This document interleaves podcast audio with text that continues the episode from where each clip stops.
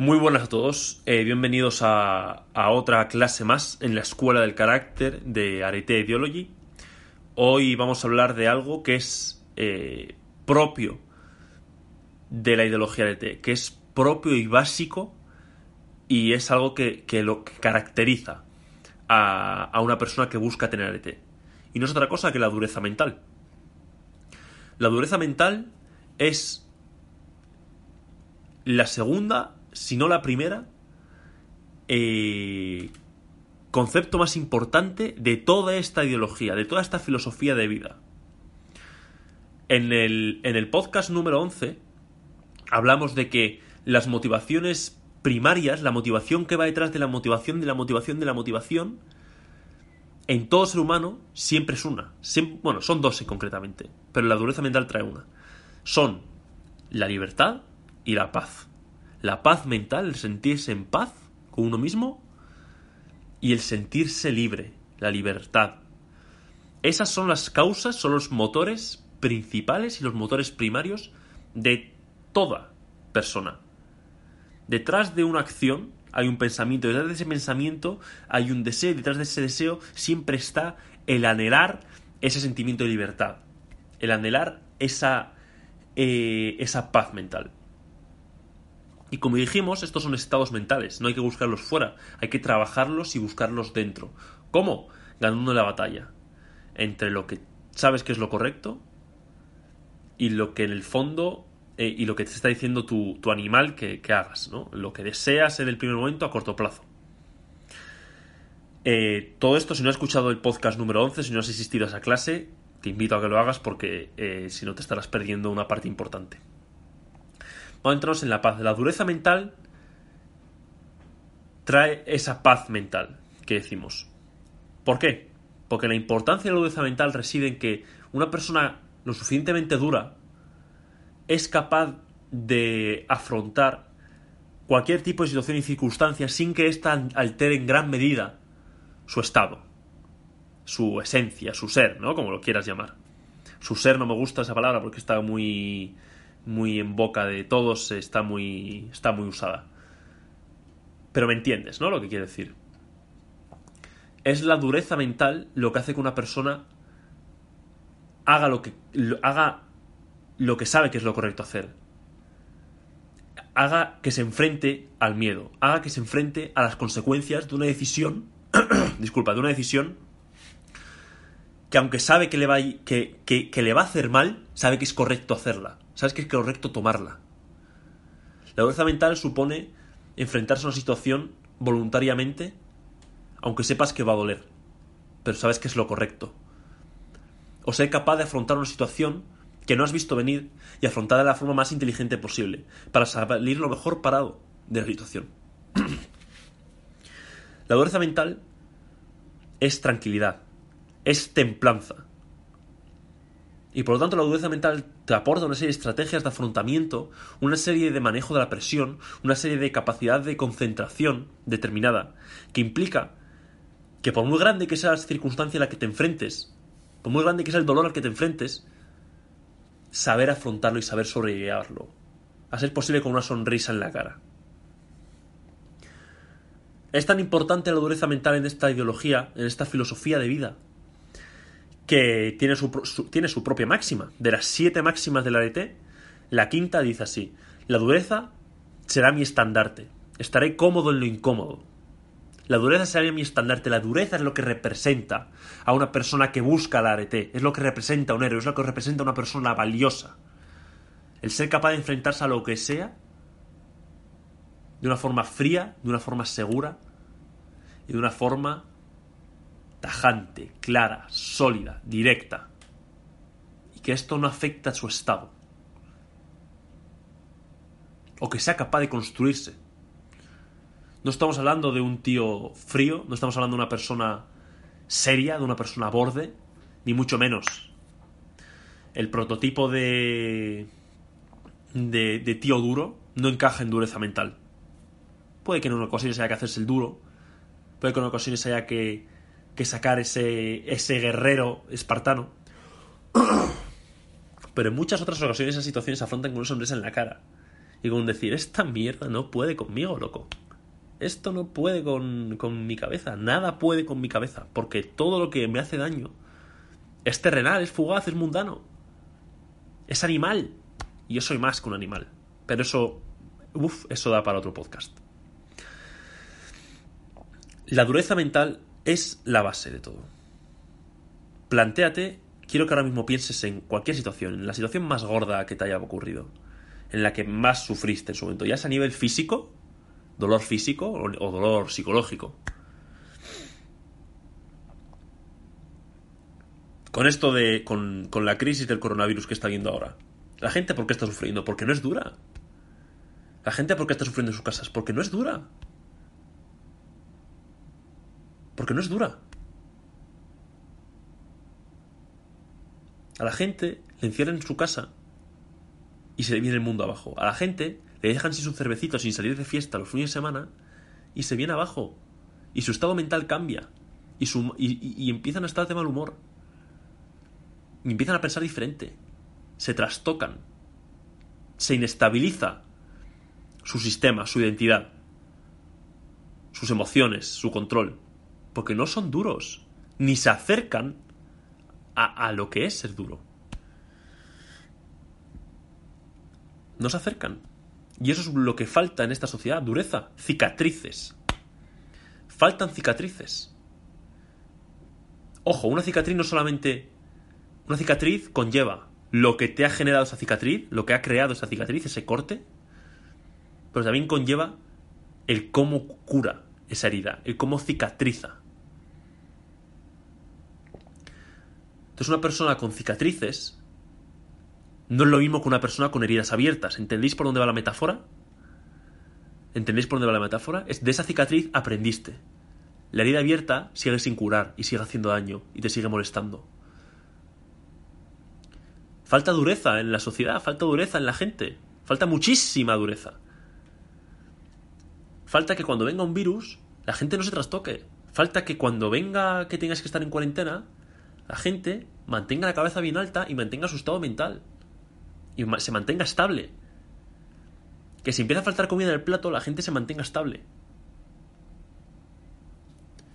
Que si se va la luz y estamos sin luz durante una semana, la gente se mantenga estable. Porque esto podría ir muchísimo peor. Visualización negativa. ¿Cómo fue la gripe española a principios del siglo XX? ¿Cuánta gente murió en la peste negra? Moviendo cadáveres de las calles. Esto no es nada en comparación con lo que otra gente ha llegado a vivir. Y si esa gente que ha llegado a vivir, estoy seguro de que, obviamente, como a lo largo de la historia, siempre hay una gran masa de la sociedad, y esa masa de la sociedad siempre es mediocre.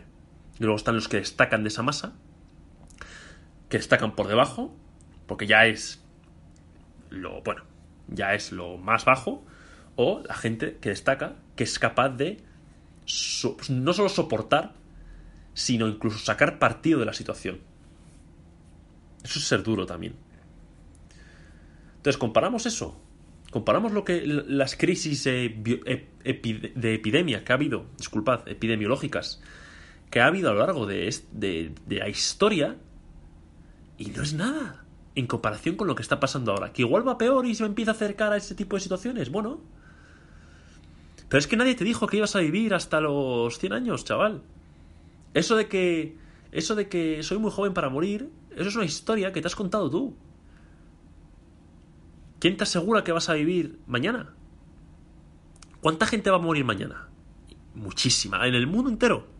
Muchísima. ¿Cómo sabes tú que no estás entre esa gente? ¿Cómo sabes tú? ¿Por qué te cuentas la historia de que tú vas a morir? de que tú vas a morir a los 100 años en una cama cómoda, colchada, con una sonrisa en la cara y mientras se te cierran los ojos rodeada de tus seres queridos. Te cuento un secreto, nadie muere así. Podrías morir mañana. ¿Cuánta gente ha muerto a una edad más temprana que la tuya? Muchísima. Pero tú estás creyendo que vas a vivir para siempre y que vas a tener una vida cómoda para siempre. Y eso es mentira. Estás dependiendo de una ilusión que te estás, te estás engañando a ti mismo. Estás dependiendo de una ilusión que has creado en base a los privilegios y lujos con los que naciste. Y de ahí vamos a hablar, porque la dureza mental, el gran enemigo de la dureza mental, es la comodidad. Y son los lujos, y son los privilegios. Porque pensamos que es propio de los humanos encender la luz y tener. encender un interruptor y tener luz. O, subir un, grifo y que salga agua fría o caliente si, si me sale a mí de donde sea. Porque me apetece que agua haya caliente. Entonces chasqueo los dedos y hay agua caliente. Estás muy. estás mal acostumbrado. ¿Por qué estás mal acostumbrado? Porque dependes de los lujos con los que naces. No de los con los que naces, sino de los que te acostumbras. Te está hablando una persona que, o sea, yo no he nacido en Sudán del Norte. o sea, yo he nacido en una familia. Eh, yo no he pasado hambre. Disculpa. Eh, yo no he pasado hambre. O si lo he pasado es porque lo he buscado yo. Pero. Mm, yo no he sufrido estas cosas de primera mano. Porque, porque me ha faltado un plato de comida, o porque he tenido que robar para vivir, o lo que sea. ¿Sabes? Eh, y es esto mismo, el vivir rodeado de esos, de esos lujos, de esos privilegios, el, el que reprime y el que hace que decrezca el nivel de nuestra dureza mental.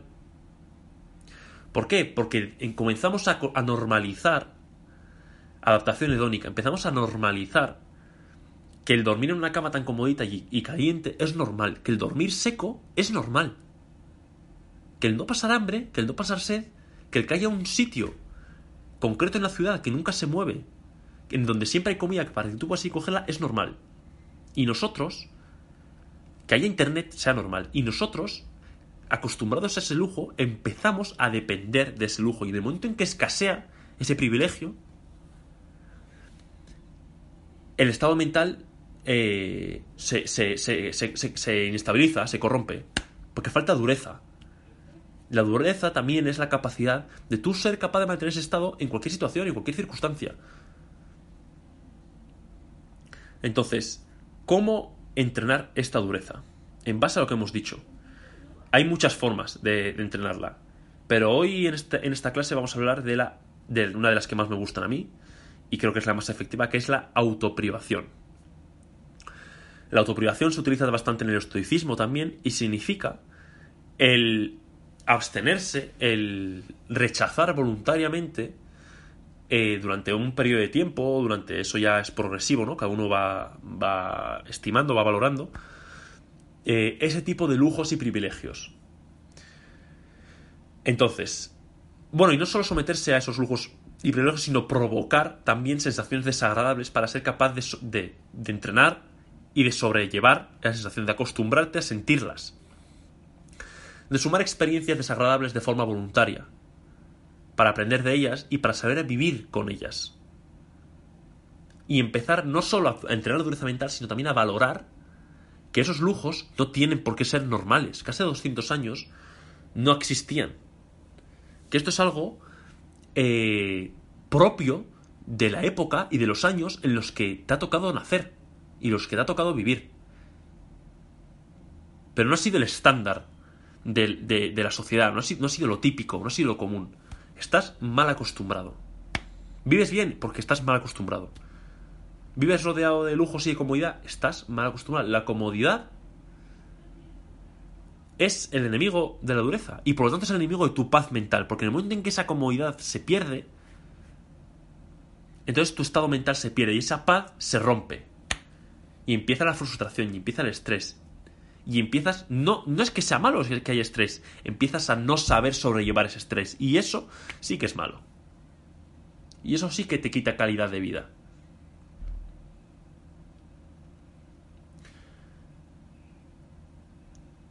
La autoprivación, normalmente, o al menos como lo entiendo yo, hace referencia a los. Eh, a la privación de, eh, de, de, las cosas más básicas y viscerales, ¿no? De, del animal, de la persona.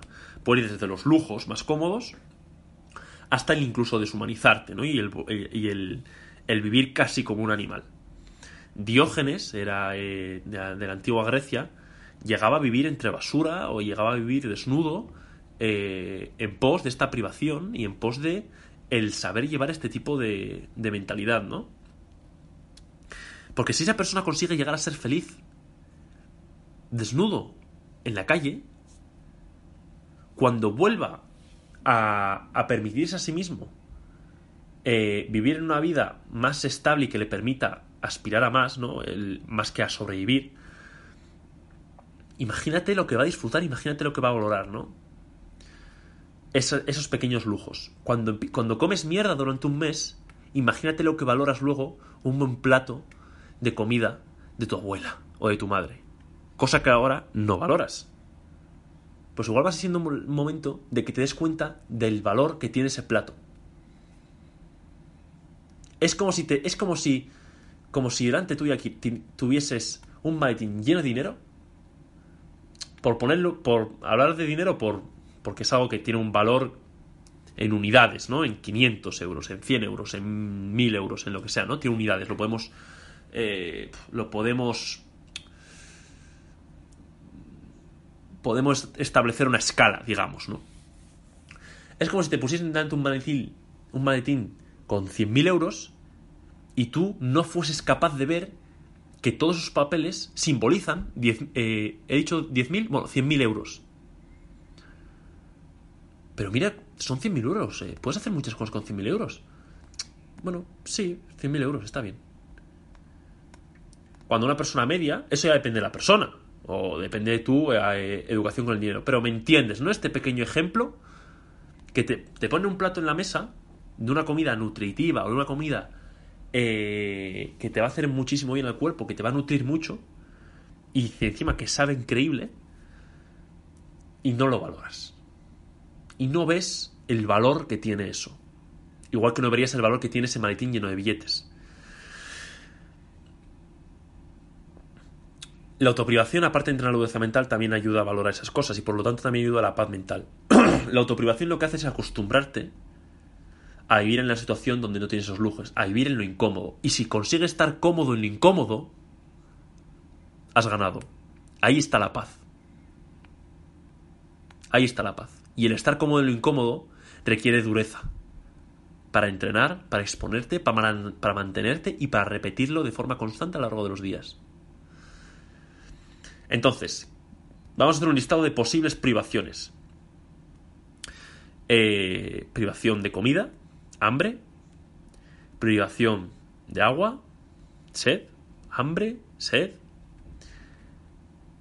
frío, privación de luz, dormir en el suelo, ir descalzo, aunque esto incluso hay, hay estudios que dicen que ir descalzo es muchísimo mejor que ir con zapatos o lo que sea, pero bueno, ir descalzo.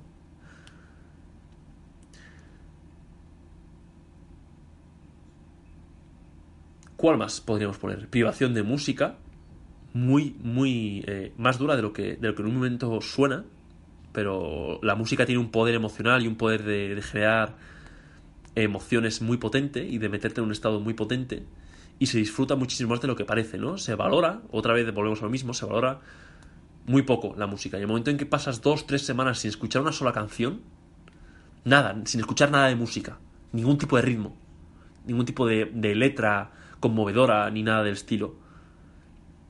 A las tres semanas o a las dos semanas escuchas la primera canción que se te viene a la cabeza, sales de la autoprivación y te juro por Dios que esa canción suena como, como nunca ha sonado. Entonces, esto tiene que ir progresivo.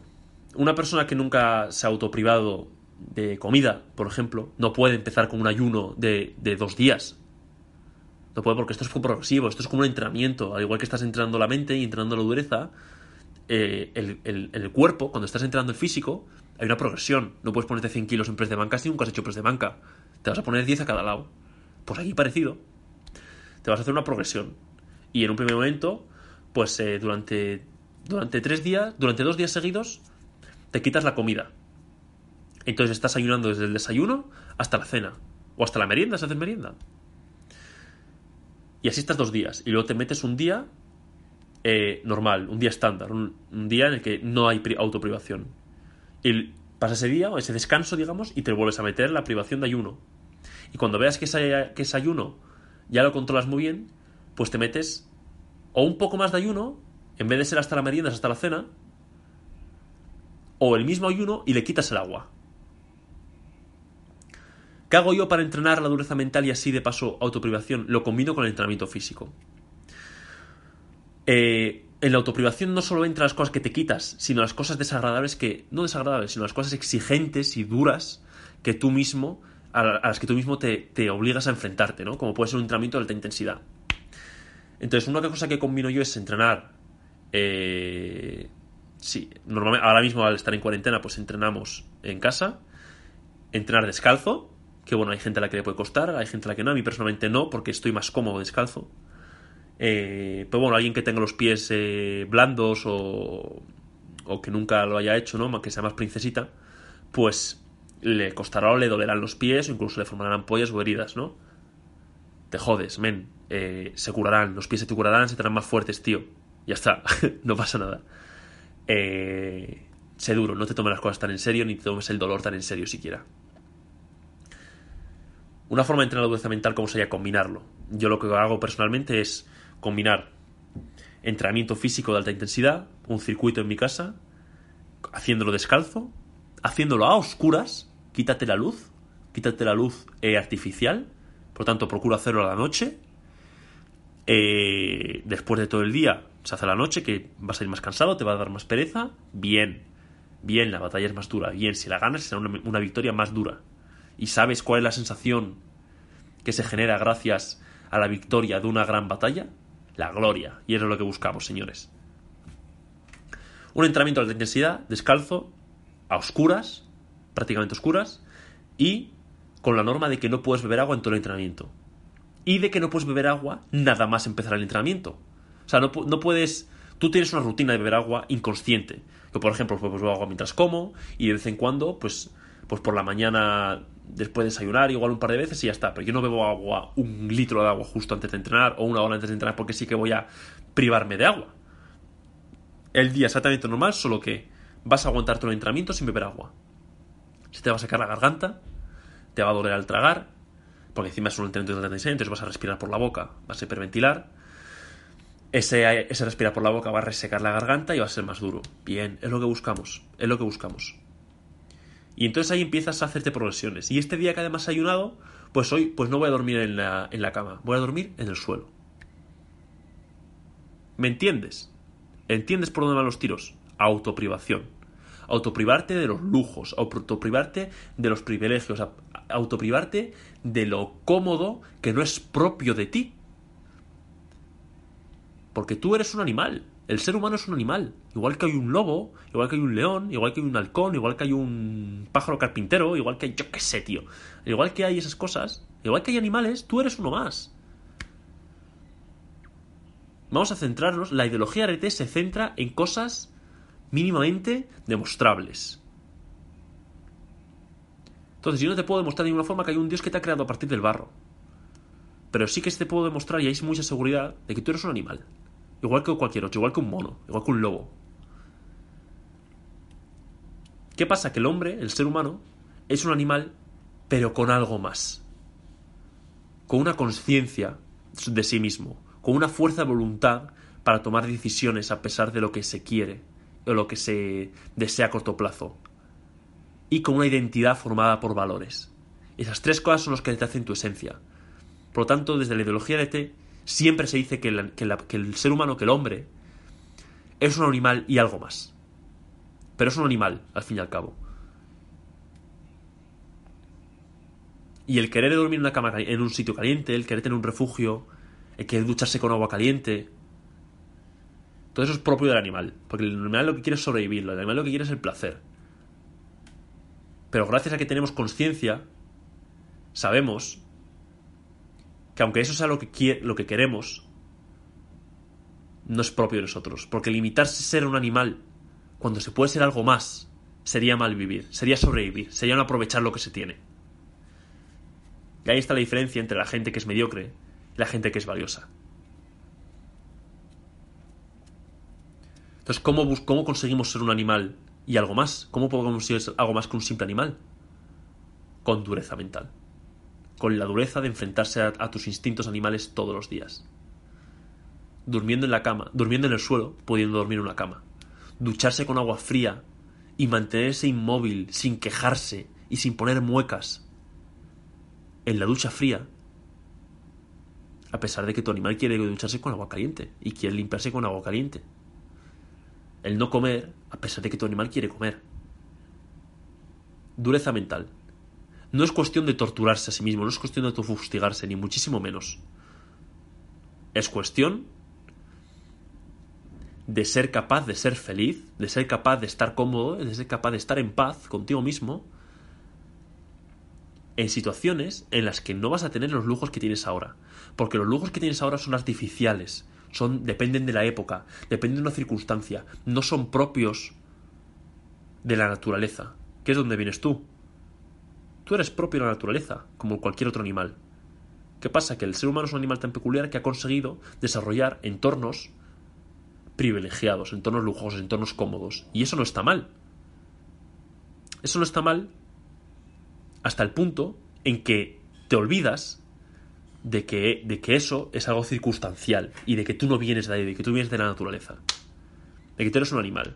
Y un animal que no es capaz de vivir en la naturaleza, un animal que no es capaz de exponerse al frío, un animal que no es capaz de pasar hambre, ¿sabes lo que ocurre? Que es devorado, que se muere, que no sobrevive, que no aprovecha su vida, que no hace nada, que no trasciende, que no tiene valor, Me estoy yendo por las ramas, creo. Entrenar la dureza mental. Hay muchas formas, pero creo que esta es de las más claves, de las más importantes. Autoprivación. Autoprivación. Hacerse un planning. Yo tengo uno personal. Hacerse un planning eh, progresivo con diferentes autoprivaciones. El frío, privarse de duchas calientes o darse baños fríos, helados. Ayuno, sed, cansancio, no dormir, ¿vale? No dependas de un horario, no dependas de que de un horario de comidas, no dependas de nada. El lobo en el bosque no depende de unos horarios de dormir. Si no debe dormir esa noche, no duerme. Y no sufre por ello. Porque sabe que es necesario, porque sabe que está en su naturaleza, porque sufrir no es malo, porque sufrir le hace mejor, sufrir le hace más fuerte, le hace más duro, y por lo tanto, le da más estrategias, le da más herramientas, le da más dureza. Y la dureza significa que hay menos cosas que te tumban. Y por lo tanto, eres más estable. Y por lo tanto, tienes más paz.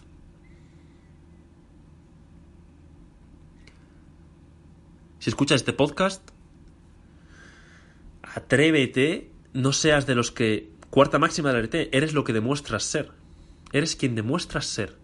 Entonces, si tú estás escuchando este podcast y estás de acuerdo en la autoprivación, estás de acuerdo en la dureza mental, y luego no lo vas a aplicar, pues permítame que te diga que eres un impostor. Eres un tío con una careta y eres un tío postureo que, que, que, vale, que estoy muy de acuerdo con esto, pero yo no lo practico. Ser, eso es ser una persona, eso es ser un animal, le estás haciendo caso a un animal y entonces no eres valioso. Si eres valioso, pues yo no quiero gente valiosa, gente que no es valiosa, gente que es mediocre en el podcast y en la escuela del carácter. Porque esto no es para todo el mundo, ya lo dije en un primer momento. Y lo digo siempre. Entonces, si tú realmente eres una persona que quiere ser ejemplar, demuéstralo. Y si quieres una persona que quiere ser dura, porque entiendes lo que significa ser duro, demuéstratelo. A mí no me tienes que mostrar nada, demuéstratelo a ti, demuéstratelo a ti.